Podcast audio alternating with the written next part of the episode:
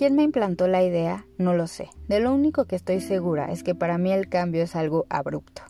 Mi yo ideal pareciera estar a una distancia tan próxima que me es imposible medir los metros que nos separan. Sé que para ser ella tengo que actuar como ella, y aunque sé cómo se ve, mi incapacidad de imitarla se vuelve cada día más frustrante. Vivo con la certeza de que si tan solo pudiera equipararme no estaría en esta realidad, ella tiene una buena relación con su madre, va a citas si no es una eterna solterona, sus relaciones de pareja, a diferencia de las mías, duran más que la fecha de caducidad del pan bimbo. Es social y no se cae en casa todos los fines como un gato gareño. Su confianza, seguridad, autoestima y amor propio hacen que irradie. Es muy femenina, se arregla, maquilla y usa vestiditos. Ser ella implicaría que yo fuera alguien más, un ser nuevo, y eso es lo que siempre he buscado. Mi disciplina me conduce y me lleva a hacer todo para siquiera verla en el reflejo. No importa si es levantarse a las 5 de la mañana o nadar en el mar muerto, pero año tras año los resultados siguen sin aparecer. En el hartazgo no me ha importado destruir todo y volver a comenzar. Hoy estoy cansada de sentir que vivo en un perpetuo fracaso de no poder alcanzar algo aparentemente tan sencillo, que es dejar de actuar como yo para poder empezar a actuar como ella.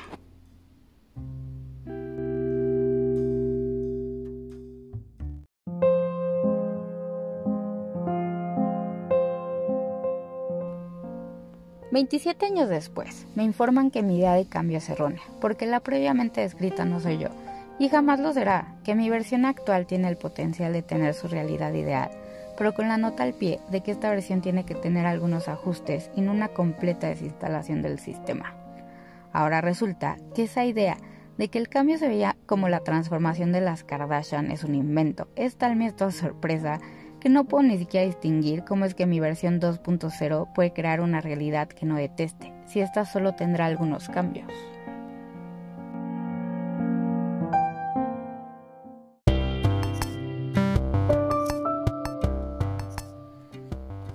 El humano está más cerca de inventar la cura contra el cáncer que yo de aceptar que todos mis atributos, características y peculiaridades solo necesitan ser ajustados. Por el momento sigo digiriendo que el salto del odio al amor es justo el amor propio y que todas esas recomendaciones de cómo cambiar tu vida a veces no te funcionan porque tu proceso es diferente y solo tú puedes encontrar el camino.